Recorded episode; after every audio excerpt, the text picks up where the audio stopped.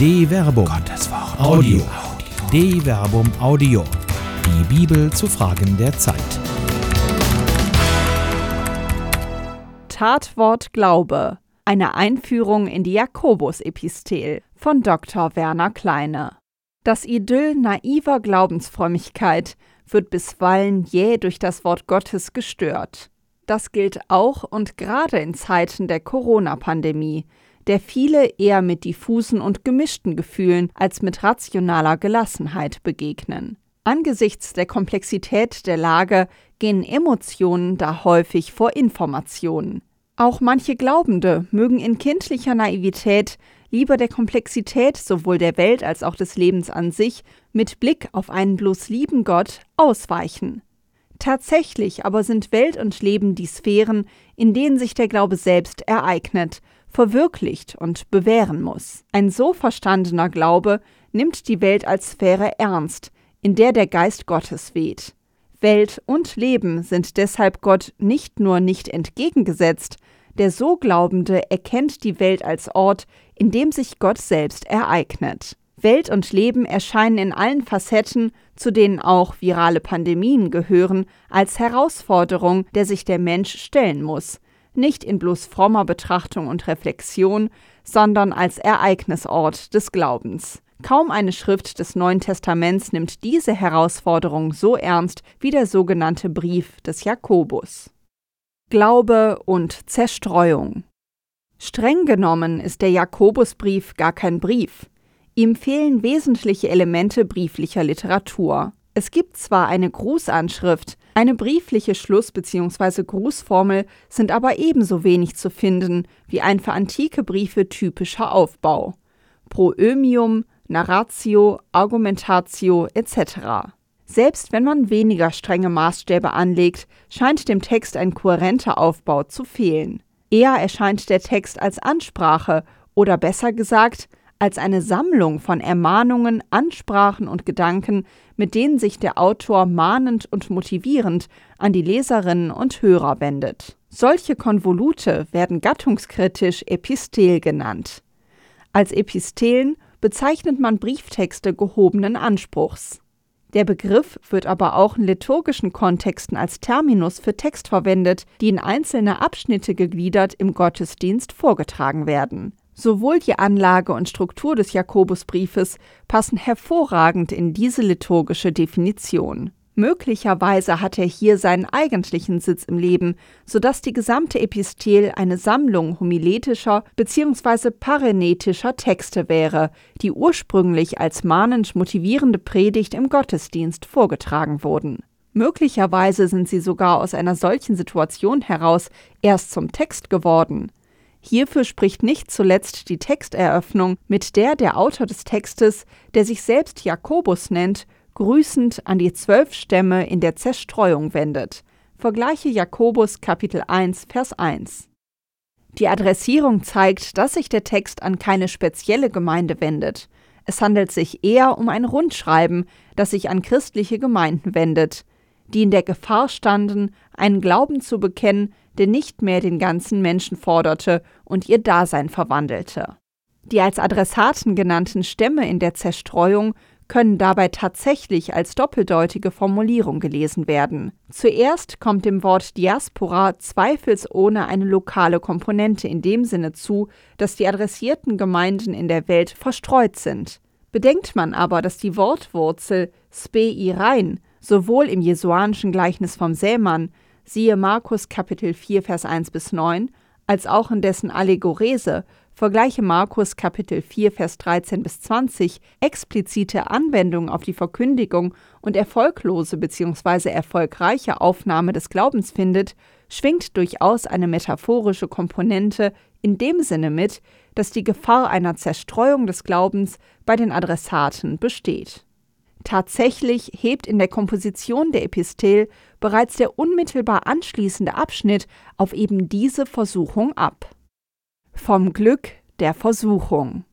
Die Versuchung ist wohl immer schon ein Stachel im Fleisch des Glaubens gewesen.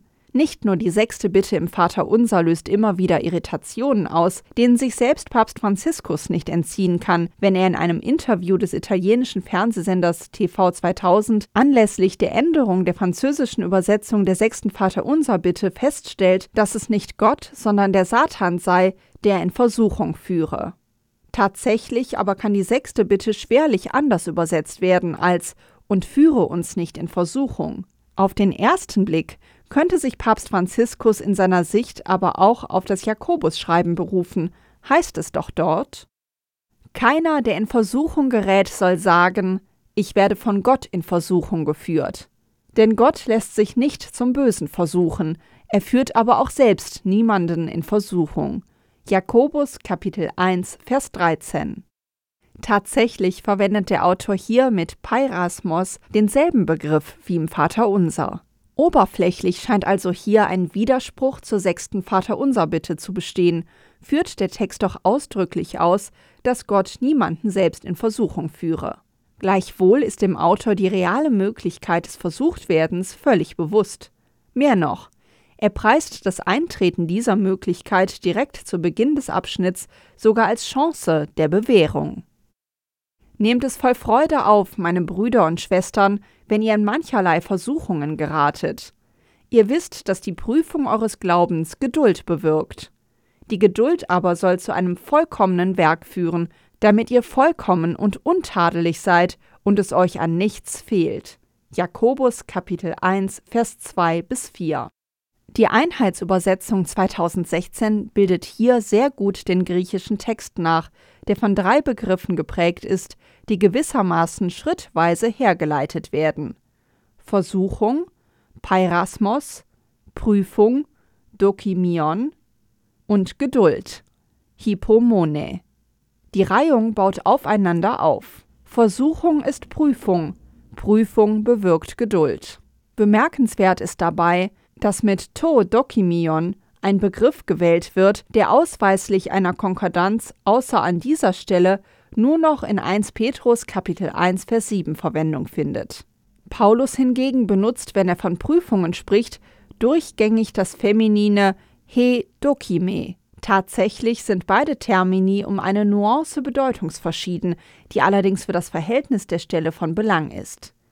Dokime meint eher die Bewährung bzw. die Erprobtheit an sich, spricht also tendenziell auf den Vorgang der Prüfung an sich an. Demgegenüber eignet dem Neutrum to dokimion, das auch als Prüfstein Prüfmittel übersetzt werden kann, eher der Aspekt des Mittels der Prüfung.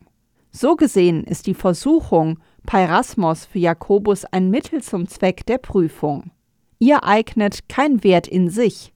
Die Reihung, Versuchung, Peirasmos Prüfungsmittel Dokimion, Geduld Hypomone ordnet damit die faktische Erfahrung von Versuchungen, wie sie jedem Menschen im Allgemeinen, den Christen aber auch im Besonderen widerfahren, in einen größeren Zusammenhang ein.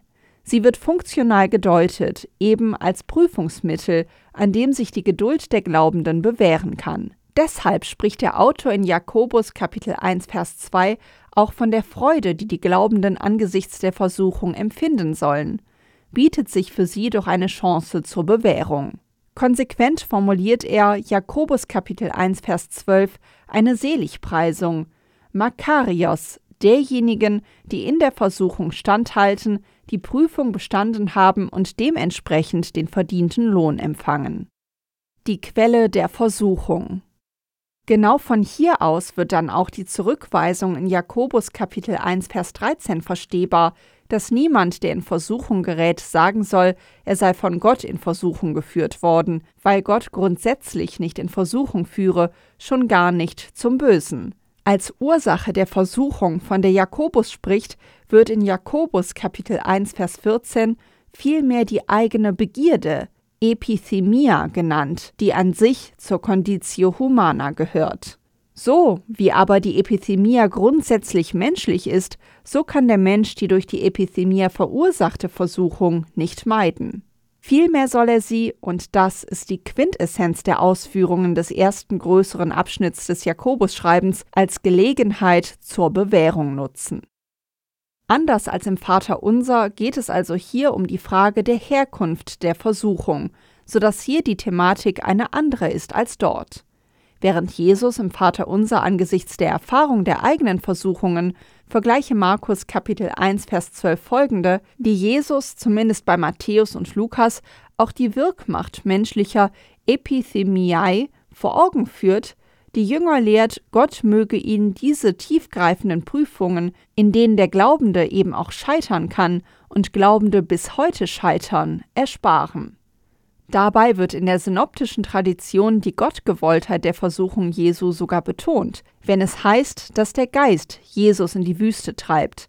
Vergleiche Markus Kapitel 1 Vers 12. Und Jesus, den Christen als Sohn Gottes bekennen, geradezu gezwungen wird, sich seinen menschlichen Begierden aus und sich mit ihnen auseinanderzusetzen. Hier an diesem Punkt besteht dann doch eine gewisse Berührung zwischen dem kontextuellen Hintergrund des Vaterunser und dem Schreiben des Jakobus. Die Epithemia, das irdische Verlangen, wird selbst zum Ort der Bewährung. Wer hier vorschnell in den Himmel schaut und Gott die Verantwortung für die aus dem eigenen Verlangen stammende Versuchung zuschieben möchte, bringt sich nicht nur um diese Chance der Glaubensbewährung und eigenen Reifung, er flieht auch vor dem, wozu er gesandt ist, der Verkündigung des Glaubens in Wort und Tat in einer Welt, die so ist, wie sie eben ist. Jakobus gibt damit der Versuchung eine Bedeutung. Der Glaubende ist ihrer Erfahrung, die ihm wohl nicht erspart bleiben kann, nicht hilflos ausgeliefert. Er kann sie nutzbar machen, wenn er sie als Ort der Bewährung versteht. Polemisch könnte man den vermeintlichen Kontrast zum Vaterunser deshalb sogar verstärken. Wenn jemand in Versuchung geführt wurde, soll er eben nicht in ihr verharren oder sich ihr tatenlos ausliefern, sondern sich in ihr bewähren. Glaube ist Tat. Genau das ist der Ansatz für die weiteren Gedanken des Schreibens des Jakobus. Bereits in den Reflexionen über die Bedeutung und Einordnung der ebenso menschlichen wie existenziellen Versuchungserfahrungen wird deutlich, dass es um Bewährung geht. Offenkundig sind die Versuchungen, an die Jakobus denkt, aber weniger spiritueller, sondern höchst konkreter Natur, verursacht eben durch Begierden, Epithemiae. Eine solche Begierde ist auch der Zorn, Orge, ein starker Affekt, zu dem der Mensch angesichts einer Bedrohung oder eines erlittenen Unrechts neigt. Direkt im Anschluss an die Gedanken zur Begierde verursachten Versuchung mahnt Jakobus Wisset, meine geliebten Brüder und Schwestern, jeder Mensch sei schnell zum Hören, langsam zum Reden, langsam zum Zorn, denn der Zorn eines Mannes schafft keine Gerechtigkeit vor Gott. Jakobus Kapitel 1, Vers 19 bis 20. Das triebhafte und affektive Reagieren erscheint als Ort der Versuchung. Die Bewährung besteht gerade darin, sich nicht von den Affekten leiten zu lassen, sondern zuerst genau hinzuhören und sicher auch hinzusehen und langsam zu reden. Das Gegenüber von schnell und langsam ist hier weniger tachygraphisch zu verstehen, also im Sinn einer Geschwindigkeit, sondern mehr temporal. Die Glaubenden sollen zwar von schneller Auffassungsgabe sein, ihre Reaktion aber nicht den affektiven Reflexen überlassen, sondern wohlbedacht und überlegt handeln. Genau um dieses Handeln geht es aber. Die Glaubenden können sich nicht auf einen sicheren Posten zurückziehen, wenn sie vorgeben, Frömmigkeit mit sauberen Händen allein genüge für einen reifen Glauben. Demgegenüber stellt Jakobus unumstößlich fest, Werdet aber Täter des Wortes und nicht nur Hörer, sonst betrügt ihr euch selbst. Wer nur Hörer des Wortes ist und nicht danach handelt, gleicht einem Menschen, der sein eigenes Gesicht im Spiegel betrachtet. Er betrachtet sich, geht weg und hat schon vergessen, wie er aussah. Wer sich aber in das vollkommene Gesetz der Freiheit vertieft und an ihm festhält, wer es nicht nur hört und wieder vergisst, sondern zum Täter des Werkes geworden ist, wird selig sein in seinem Tun. Jakobus Kapitel 1 Vers 22 bis 25. Der Glaube erscheint hier als Tatwort. Mehr noch, die Tat verleiht dem Glauben erst Relevanz. Sie setzt Fakten. Das Faktum aber schafft und verändert Wirklichkeit, eine Wirklichkeit, ohne die der Glaube sich selbst vergisst. In letzter Konsequenz stellt Jakobus deshalb fest, dass ein tatloser Glaube nicht nur irrelevant, sondern wertlos ist. Vor allem dann, wenn zweifellos fromme, aber tatenlose Glaubende mit flinker Zunge Urteile über andere fällen. Wenn einer meint, er diene Gott, aber seine Zunge nicht im Zaum hält, sondern sein Herz betrügt, dessen Gottesverdienst ist wertlos. Jakobus Kapitel 1 Vers 26 Gerade für solche hält Jakobus aber eben eine höchst konkrete Therapie bereit. Ein reiner und makelloser Gottesdienst ist es vor Gott, dem Vater, für Waisen und Witwen in ihrer Not zu sorgen und sich unbefleckt von der Welt zu bewahren.